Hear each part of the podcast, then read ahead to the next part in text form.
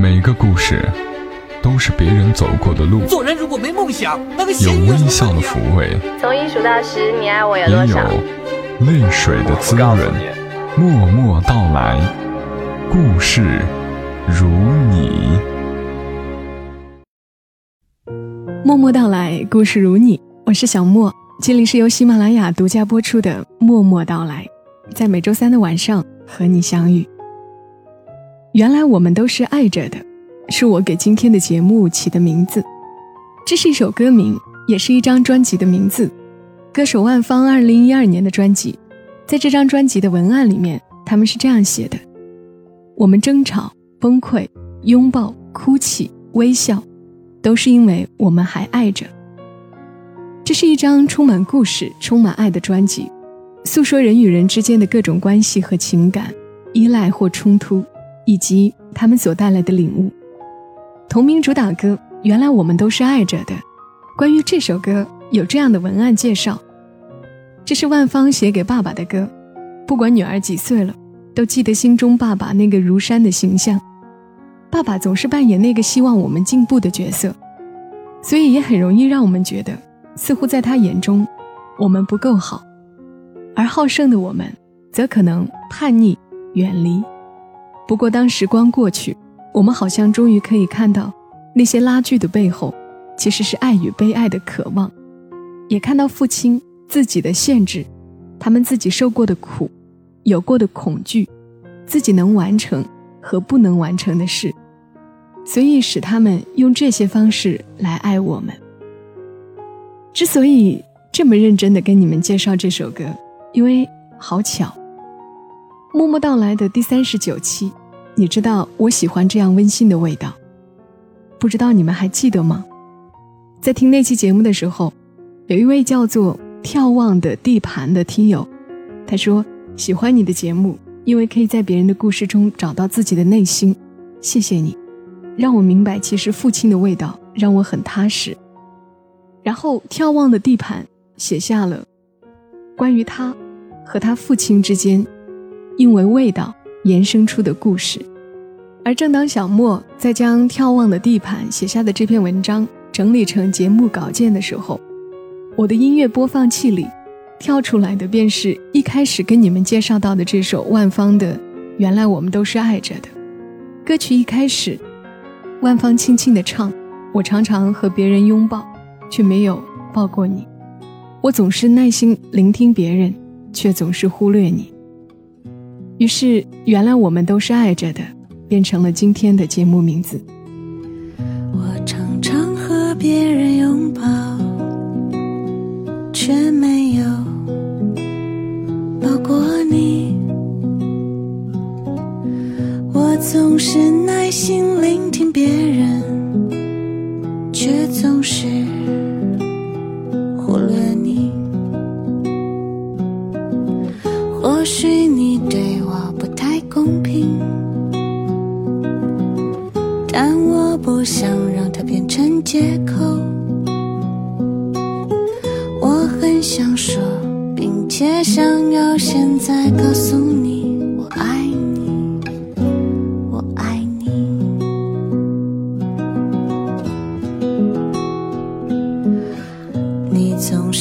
握着我的手，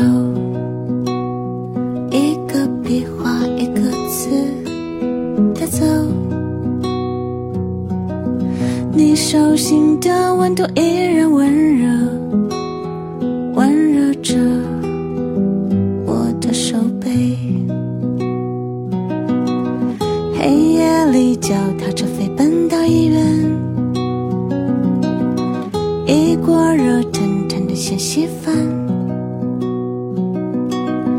那是我至今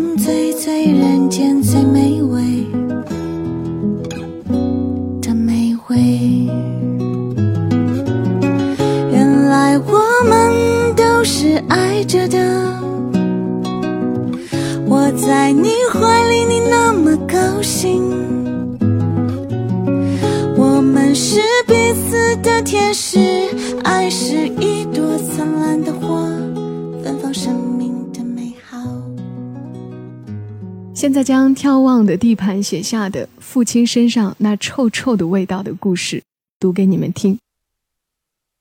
在小莫的节目中，他问：“你喜欢什么样的味道？”我想到了好多喜欢的味道，比如火柴熄灭的味道，比如书本的油墨味道，比如妈妈做菜的味道。喜欢的味道很多，也很美好。可是讨厌的味道却只有这一种，而这一种却与我相伴几十年，避之不及，挥之不去。这个味道不是厕所的臭味儿，也不是肉类的腥味儿，而是父亲的体味。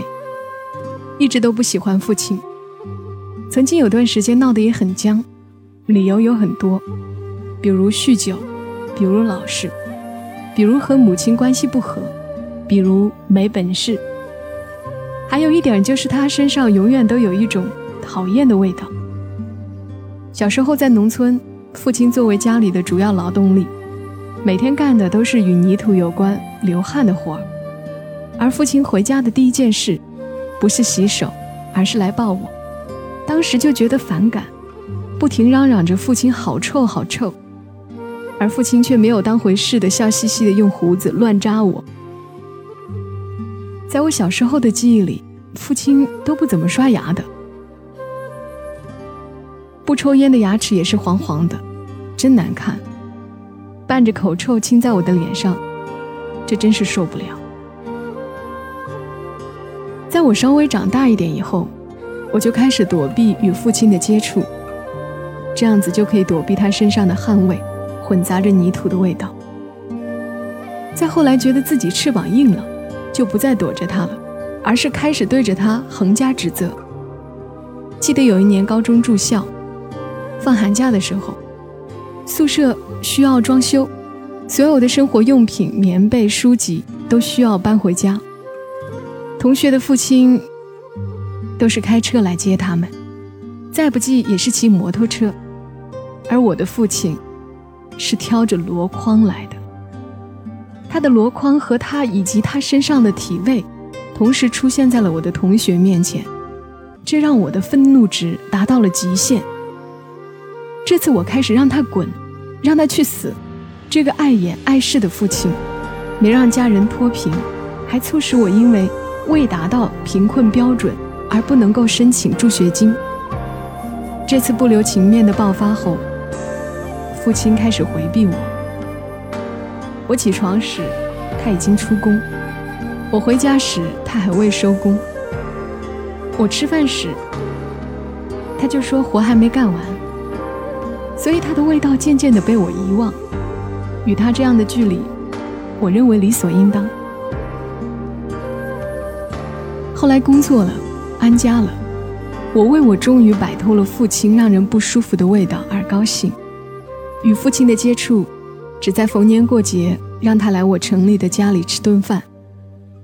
不过我却只闻到了香皂的味道，没了泥土和汗水味。为了来吃这顿饭，他会在家里折腾一天，给我们置办土鸡、土鸭、新鲜的蔬菜，理发、刮胡子。洗澡，翻出新衣服、新皮鞋。还有一项是练习走路。他说他是庄稼汉，光脚惯了，突然需要给脚上套上袜子，穿上亮锃锃的皮鞋，他会不知道怎么抬脚。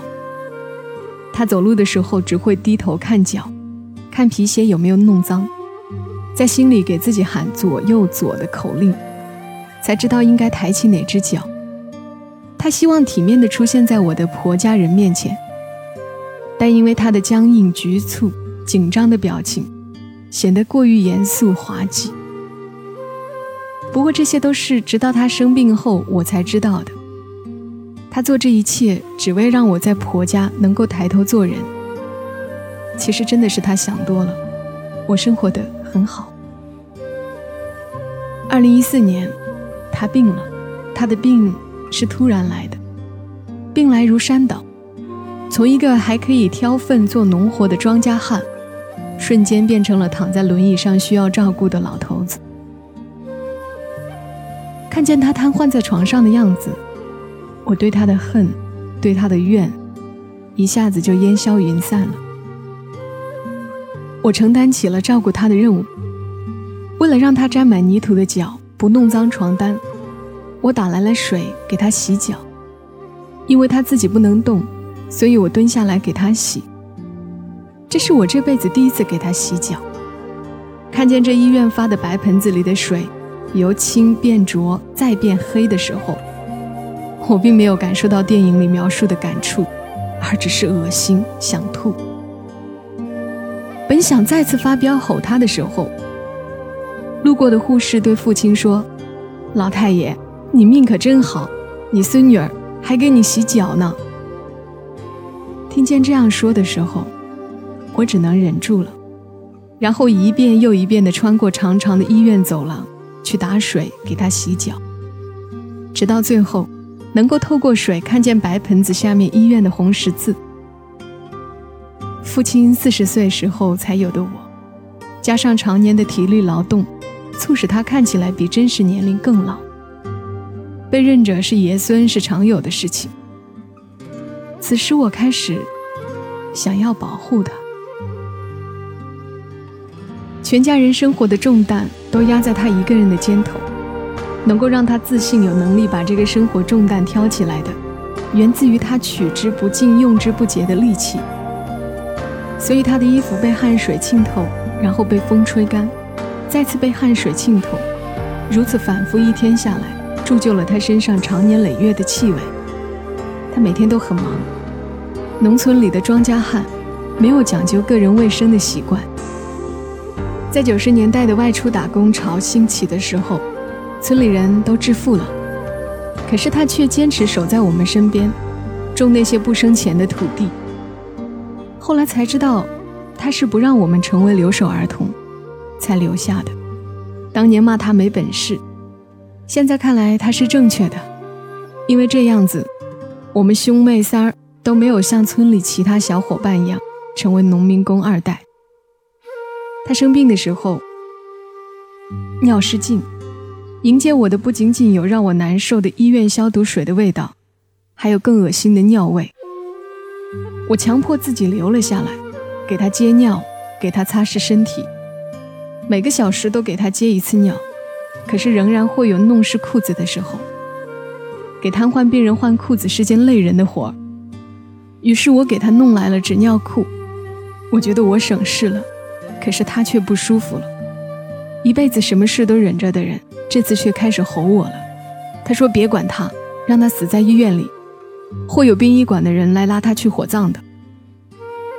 他的大嗓门引来了一群人围观，有人议论了，我就听到一句，大概意思就是，自己孩子病了照顾得好，老人病了没人理睬。我开始反问自己，如果我病了，他会怎么做？答案可想而知。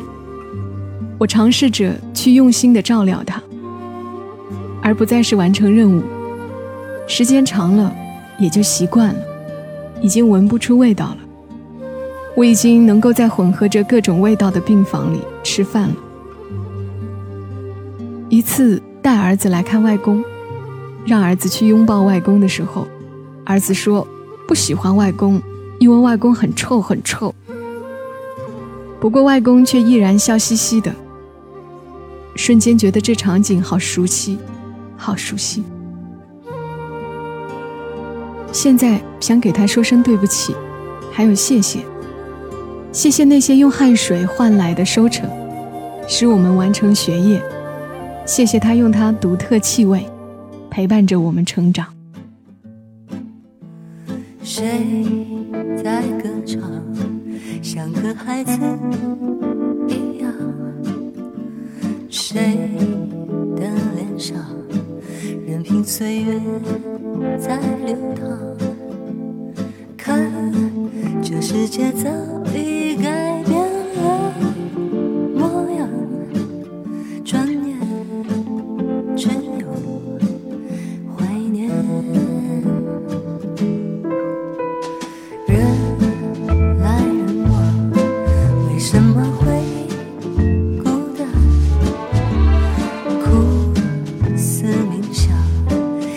找个人对他讲。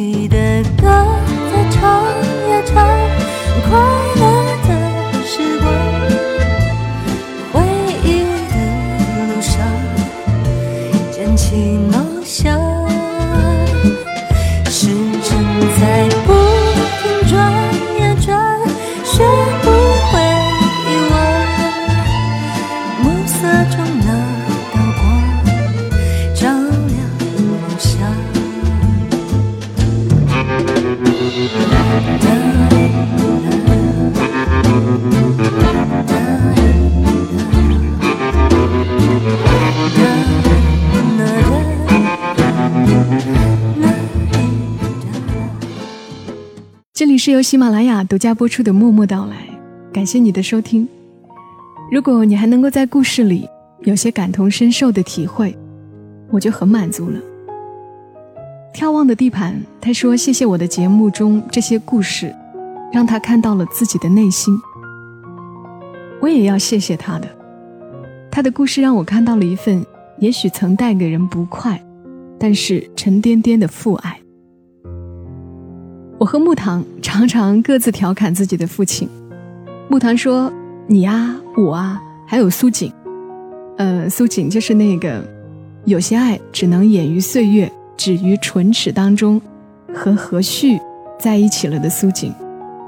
以后的节目里应该还会有关于他的故事的。”木糖说：“我们三个啊，摊上的都是便宜的，没花什么心思和钱，就让我们自己长大了的爹。”这话怎么说呢？